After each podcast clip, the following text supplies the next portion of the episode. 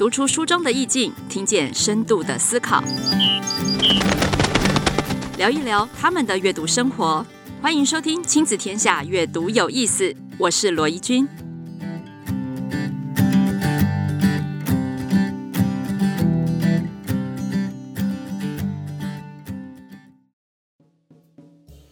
好，欢迎收听《亲子天下》阅读有意思，我是罗怡君，欢迎回来收听我们的阅读大来宾带来的各种精彩的故事。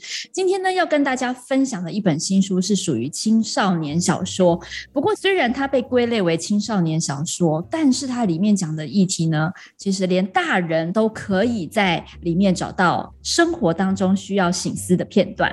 今天的大来宾呢，是我们的陈荣生老师哦，陈荣生老师为我们带来在亲子天下第一部长篇的青少年小说《超能少年》，欢迎陈荣生老师。大家好，我是荣生。哇，老师现在在台南，对不对？是，呃，在台南，然后有各种文化交汇的地方，才可以创作出这么精彩的内容。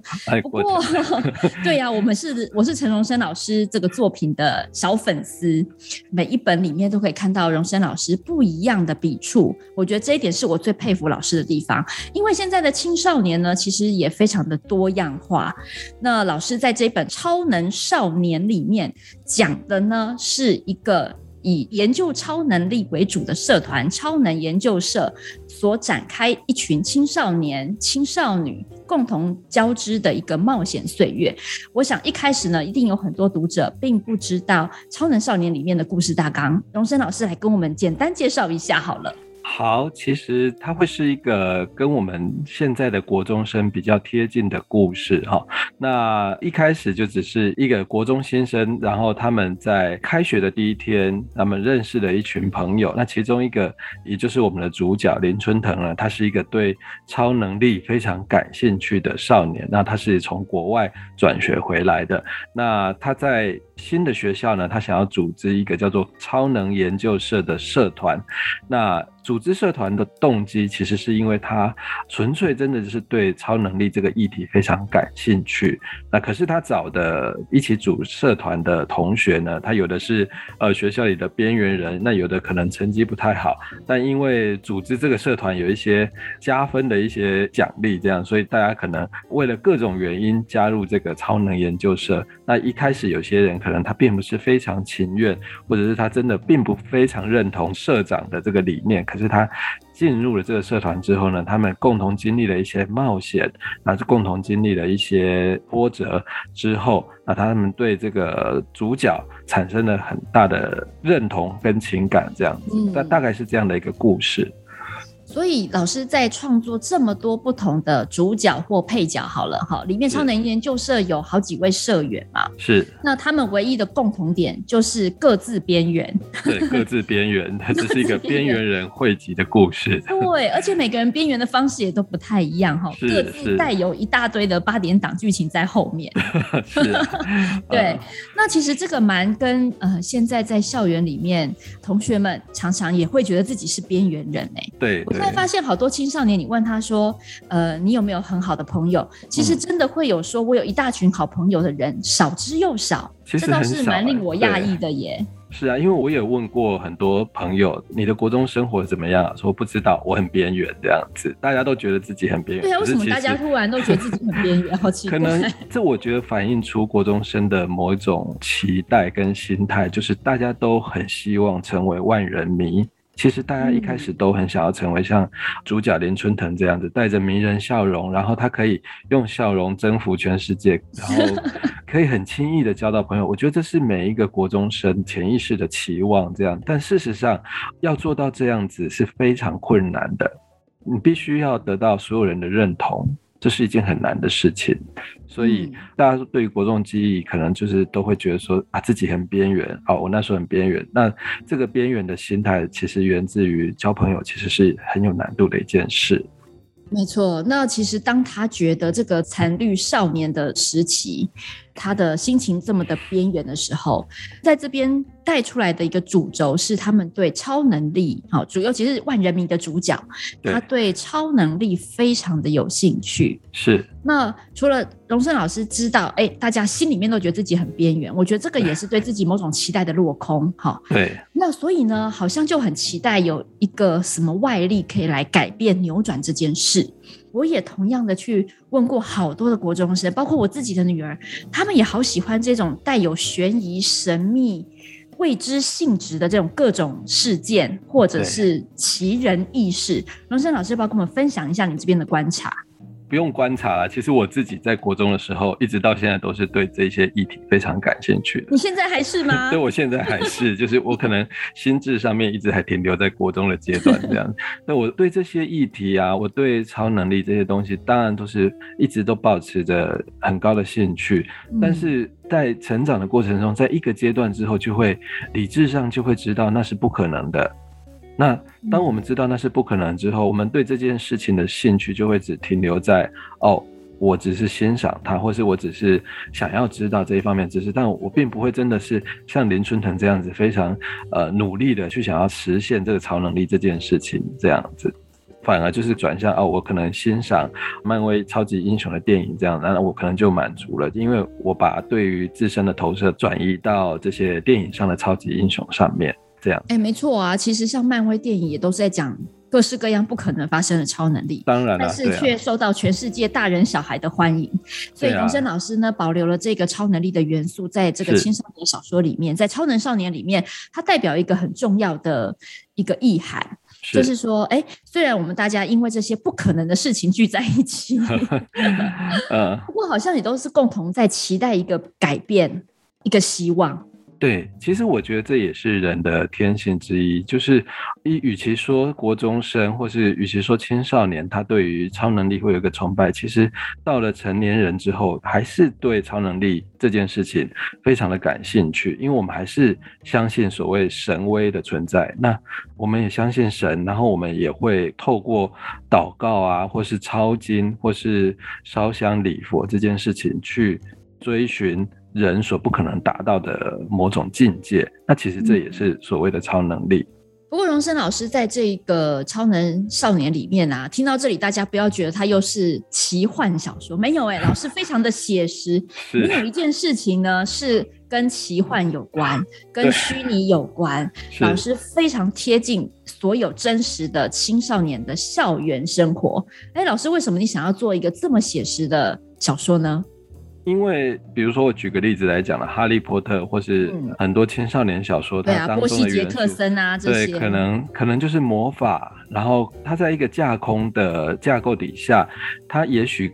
可以比较自由发挥，但是现实当中是是充满各种限制，充满各种牢笼，那你是没有办法随便轻易的穿越空间跟时空的限制这样子。嗯。那我觉得这其实才是真正孩子他们会去遇到的生活。这样，你当然可以隐遁到手机游戏里面去当超级英雄，你当然可以去做很多神游到动漫或是神游到电影当中去想象自己拥有超能力。可是我们终究还是会回到现实。那很多问题它是会留在现实当中的，那我觉得还是要从现实当中去透过小说来去帮助青少年去理清一些事情，这样我觉得这是我在创作这一本书的时候比较想要呈现的。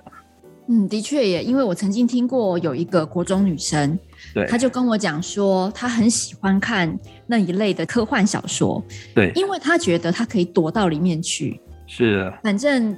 他想逃离现实嘛，他就躲到里面去。其实对他来说，他不喜欢打电动，可是那个效果跟电动也差不多，就是完全的隔绝现实生活。是啊，是。但是荣森老师的小说，不管是这本《超能少年》，或是过往其他的著作，其实都非常的跟现实息息相关。也就是说，老师尝试着在现实生活当中，带领孩子们用不同的角度，或者是用不同的主角的故事，来带他们去思考，冲破一些现实的限制。好，嗯，我觉得这个是陈荣生老师的小说呢，是我最喜欢的其中一个部分。那当然啦，大人来看这些小说哈，也是可以看到里面有自己孩子的影子。比如说呢，在这个超能少年里面呢，就有手机成瘾，然后很喜欢写次文化文章的。然后呢，也有另外一个，就成天都觉得自己应该要成为电玩高手的陈继勇嘛，哈。是。那其实呢，在角色当中还有一个很特别的设计哦，是这个黄雨珏，她是一个女生，而且呢，她特别的是她有一个听力损伤的问题。哎，老师为什么会想要在这么多的超能少年里面安排这样一个有一点点障碍的孩子出场呢？是，那这其实跟我自己以往的工作有一点关系，就是我之前在博物馆里面曾经负责某一个友善平权的专案。所谓的友善平权呢，就是针对各个障别的朋友，他们会去设计一个使他们可以更容易使用博物馆内容的一些措施。好像无障碍坡道，它可能就是一个针对轮椅使用的一个，嗯，对友善平权的一个措施。那我们知道，一般的展览，一般的展演活动其实都是对于健听健康，然后他可以很自然的享受，对，很自然的去享受这些展览的内容。可是对于比如说听力有障碍或是视力有障碍的朋友，他们对于这些内容的使用可能就会有点问题。那回过头来，在我们青少年的生活当中，我们也一定会接触到很多各种不同类型的障碍的朋友。这样，那在小说当中，我设计了一个这样的有一点。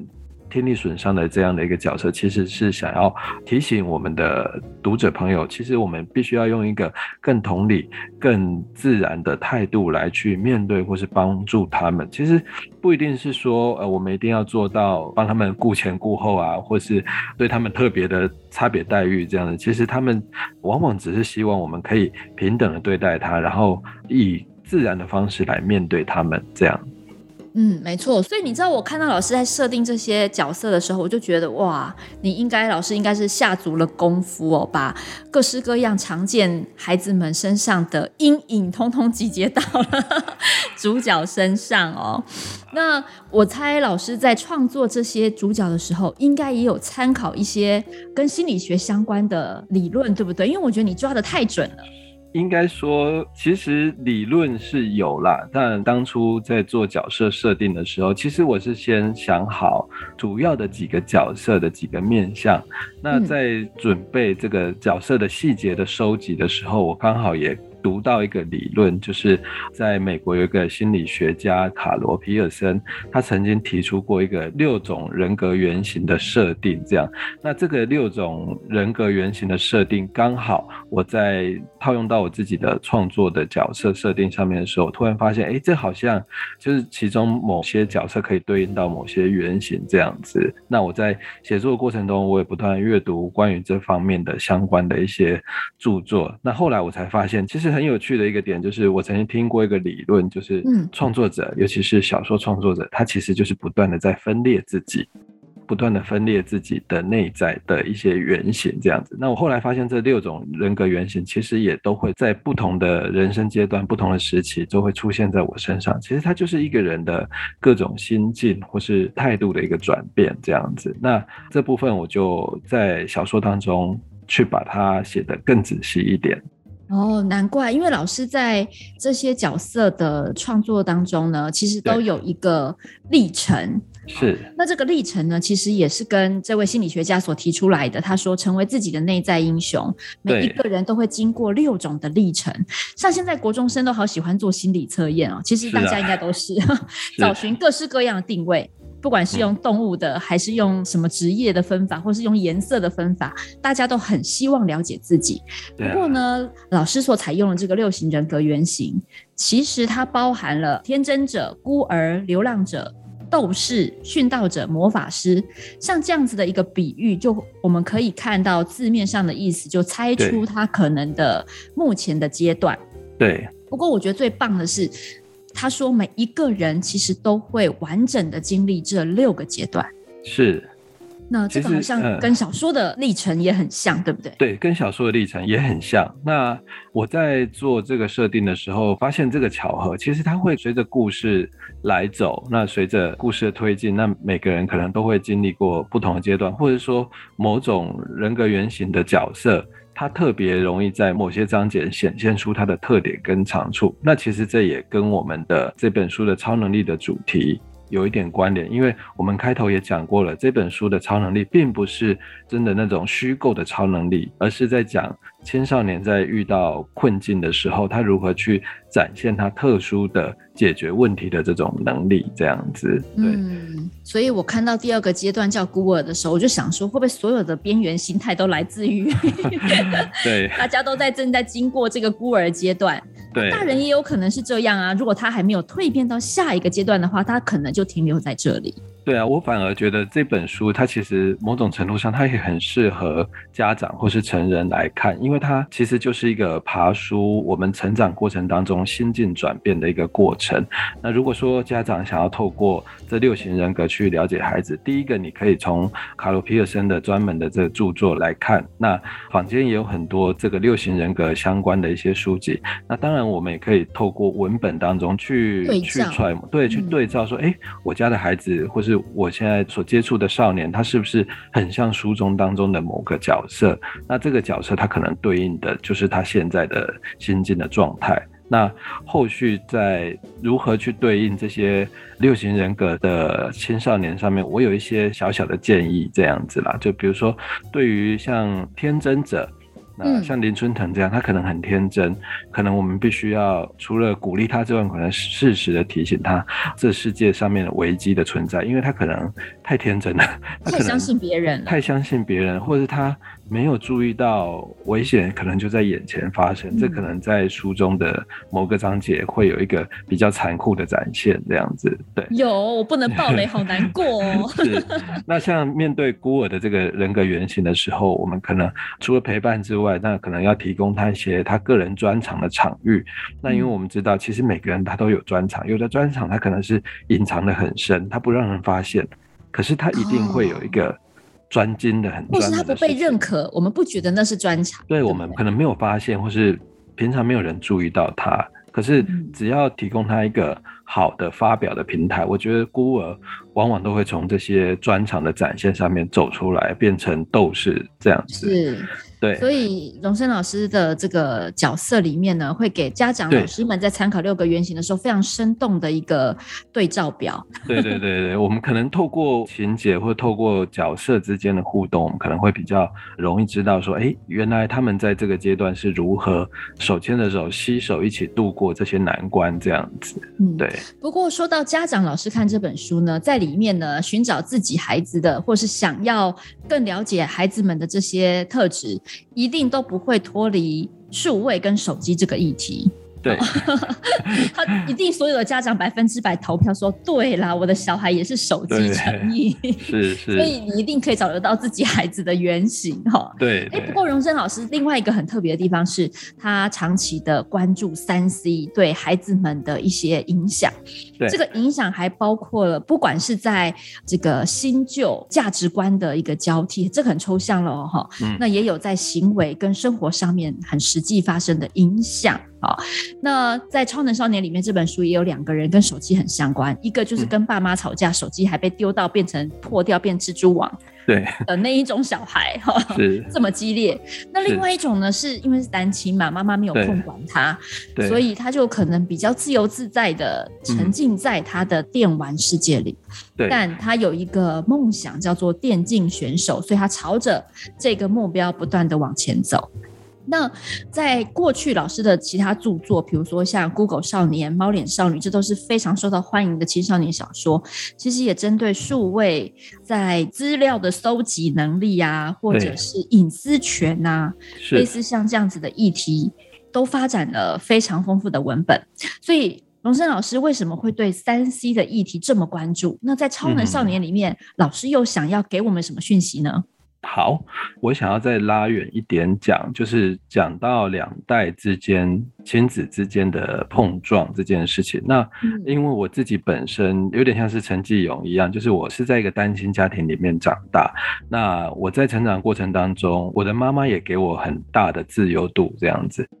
可是我还是非常令人头痛，我就是那种很令人头痛的孩子，就是国二就吵着要搬出去住，然后常常、哦、老师你这么叛逆哦，对，常常会跟我妈妈处于这个对立面。那我最近在那个脸书上面有看到一个社团叫做“家有中学生”的这个 FB 的粉丝，我也有加入哦。对对对对，那我在前阵子在上面看到一篇文章，我觉得很有感触，就是他有一个高中生的妈妈，她就说：“哎、欸，我的孩子最近好像豪猪一样，就是他只要一感到威胁就。”会向敌人射出尖刺这样子，那底下的家长们他们就群起呼应，就说啊，对对对，中学的时候是小刺猬，小只一点的是刺猬，然后到高中就变豪猪，豪猪，对，就是一样都是带刺的这样。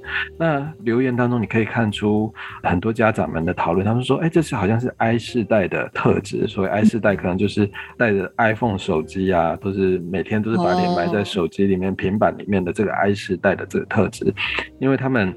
跟山西接触，然后所以他们对于人的那种武装的心态就会特别的强烈，这样子，好，很叛逆。可是我觉得不是这样子的，因为我自己国中的时候就是这样子的。我自己国中的时候可能就是刺猬，然后等到再大一点，我也变成豪猪，我可能自己也变成豪猪。可是我们那个时代并没有手机啊，嗯，所以我觉得。跟家人之间的对立跟三 C 产品，这是分开的两件事，未必有直接相关，未必有直接关系。嗯、对，那很多人他就是沟通的问题而已，其实就是家长跟孩子们沟通之间的问题，因为他刚好经历一个形塑内在性格的很重要的时期，所以他很不容易改变自己，他必须要一直坚持自己的想法，他才有办法养成自己独特的人格。所以这时候我们跟他说什么，他都很难去。改变接受，嗯，对，所以可能在这个阶段，父母可以做的就是比较有意义或是有效的事情，就真的只是正向的沟通，嗯，对，就只是正向的沟通。那硬碰硬的情况我也看过很多，因为我在屏东少管所，我有长期的去关注这些关护少年。然后其实有的关护少年他他离家出走，他其实原因只是跟家人起一个很小的冲突而已。嗯，他可能就是会远离家园，他可能会离开家，然后他就不愿意再回去了。起因可能只是爸爸妈妈讲了一句难听的话，那或者是这个孩子他对家人讲了一句他没有办法收回的话，大概就是这样。对，就是一个冲突之下，少年可能就没有办法再回到他的家。那像我国中搬出来之后，可是我还是会常常回家。那一直到现在，我跟我妈妈还是处于一个很和平的一个状态，因为我们两家就是住得比较近。可以回去关心他，我可以可以回去照顾他。那这样子反而是我觉得有点距离，反而是更好的一个方法。这样子。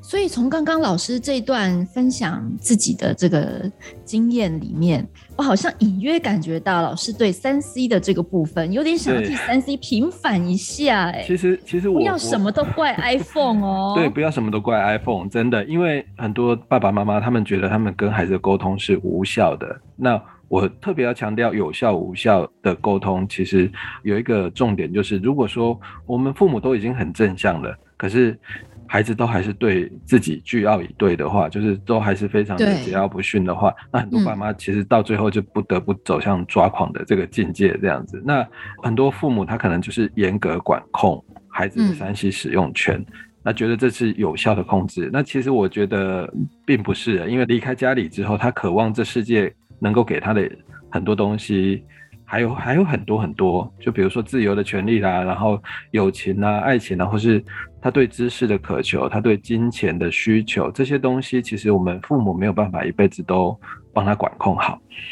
对啊，其实想想就是说我们在生活里面到底提供给孩子什么样的元素哈？对对，对。其实很多人的家庭生活是非常的平淡。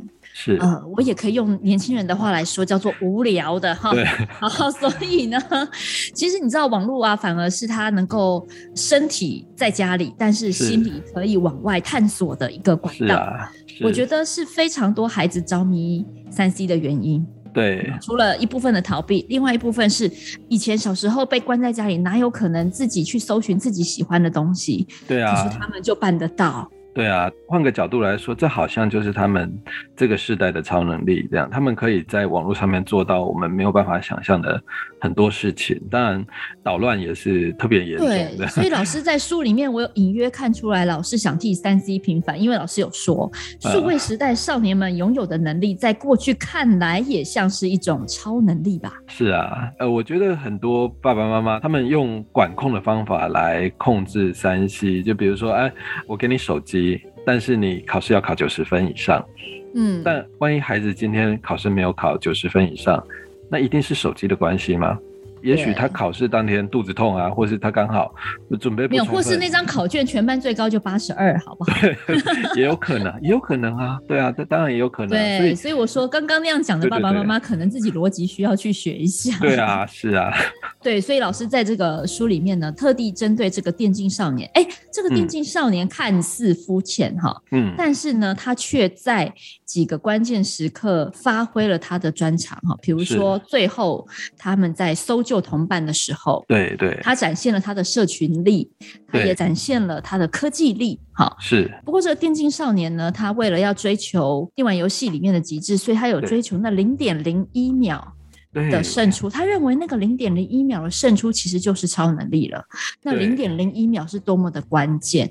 你知道，当我看到老师写出这段话的时候，我就觉得。其实我们看起来那个很爱打电玩的那些高希音呐，哈，他们其实脑袋里面是有自成一套的哲学世界。啊，我觉得老师在《超能少年》里面呢，有提供给我们这样的面向。因为很多人可能会去赞扬啊，很会运用三 C 的孩子们可以做到什么，但是却很少人像荣生老师这边有提供给我们另外一个一窥他们脑中不一样的哲学世界的一个机会。是，所以在这一部《超能少年》里面，我自己觉得每一个角色他后面的故事真的都很深厚。对，关关于这个电竞少年哈、嗯，我可以再多讲一点吗？好啊，好啊。就是、因为我我自己本身其实就是角色原型的投射啦，我从以前你也是哦。对，我也很爱打电动，对，但没有到成瘾的程度。就是我们这个世代成长的孩子，就几乎所有的男生大概都会很喜欢电玩这件事情。那我前阵子看到那个很多月子中心的那个爸爸，就是 太太去坐月子，然后他们就是去月子中心里面，因为他们要去陪陪住，所以他们就把 PS 什么钻进去，然后。装在那个里面这样子，然后就开始打电动跟睡觉这样。那我看了很想笑，因为这些很多年轻的爸爸，他们还没有完全放弃自己心里面少年的那一个部分。嗯、但我觉得其实这是好的哎、欸，因为真的、呃、为什么？你你知道，他当做爸爸了耶？对对，都都都当做爸爸。带着孩子打电动吗？老师，你这样这个这句话好好收尾，快点。可是可是，我觉得这很重要，就是陪孩子好好玩这件事情很重要。嗯、那你知道，像金车文教基金会前几年做过一个调查，就是关于青少年未来的志向，第一名就是电竞选手。没错。对，第一名就是电竞选手。这个嗯、所有孩子，我到教育现场，我在面对国中生的时候，我有时候会做一些问卷调查，第一名都是电竞选手。可是我仔细的去研究电竞选手这个行业，发现他成就的门槛非常非常的高，真的不是只有零点零一秒，是零点零零一秒的 世界，真的非常的极端这样子。那我觉得，其实电玩对于孩子来说，它可以简化成一个关键字，就是挑战。嗯，他就是不断的在面对挑战。好，那我再跟你说一件事情，就是前几年台湾电竞风潮非常的火热的时候，台湾有一个电竞团队叫做 TPA 啊，台北暗杀星啊，他们在世界的一个电玩比赛，就是英雄联盟的世界比赛当中赢得了世界冠军。嗯，我好像有印象这个新闻。对对对，世界冠军的奖金是一百万美金。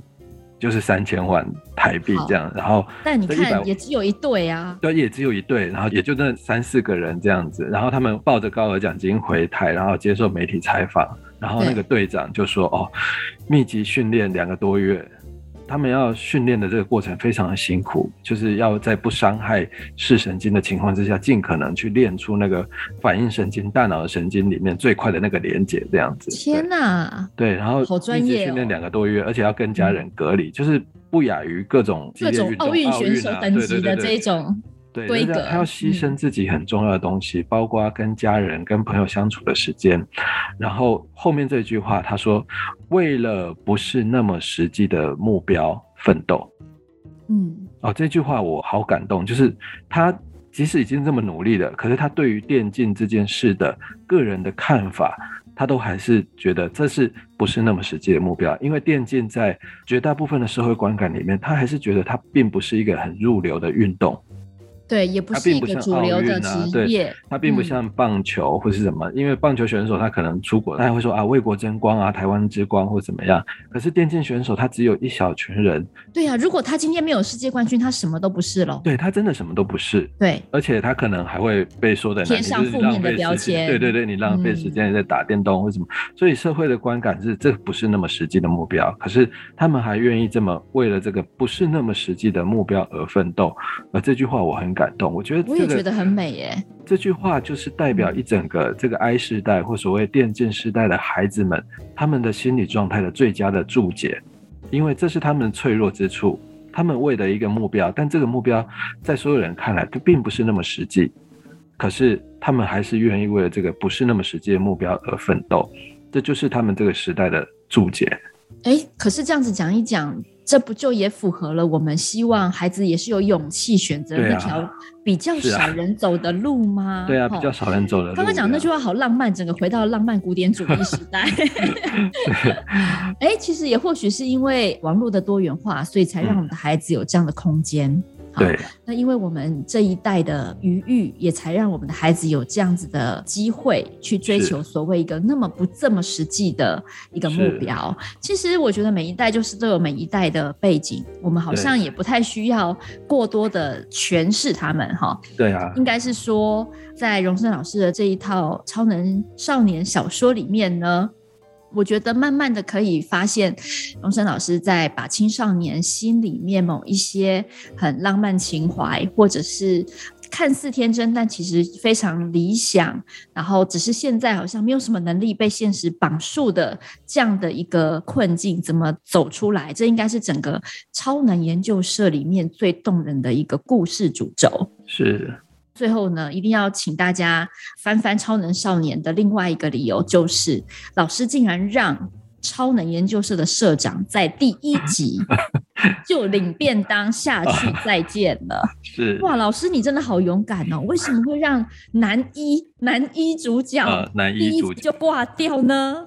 而且其实我非常的舍不得，我非常的喜欢这个角色，就是我也是。你这样要我怎么追下去啊？老师给我一个理由。写作者他常常会在自己创造的角色当中投注了很多的情感这样子，那其实这个角色我非常喜欢他的纯真、率真，然后有勇气这样子，又慷慨大方。对，慷慨大方，但在情节当中必须要让他死亡的时候，其实我非常难过，就是我我一边写一边掉泪这样子。但我觉得某种程度上，我们都会面临到一个课题，叫做死亡。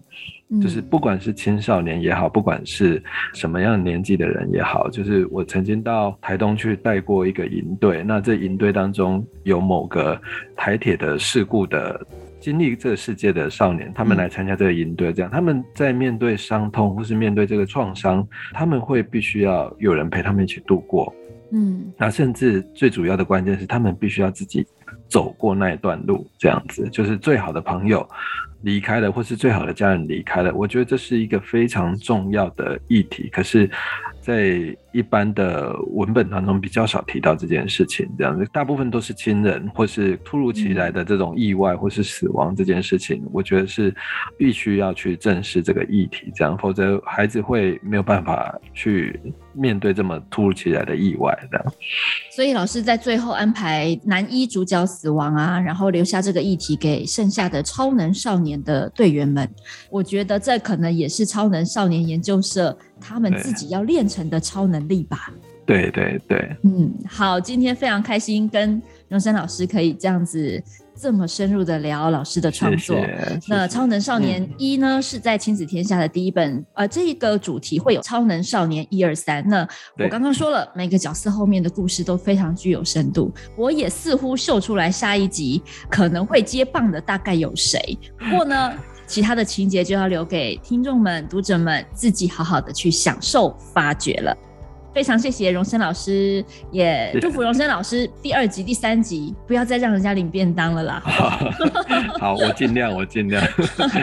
好，那就先谢谢荣生老师今天的时间，也希望大家读《超能少年》可以得到莫大的启发跟安慰。谢谢大家，我们下次收听再见喽，拜拜，拜拜。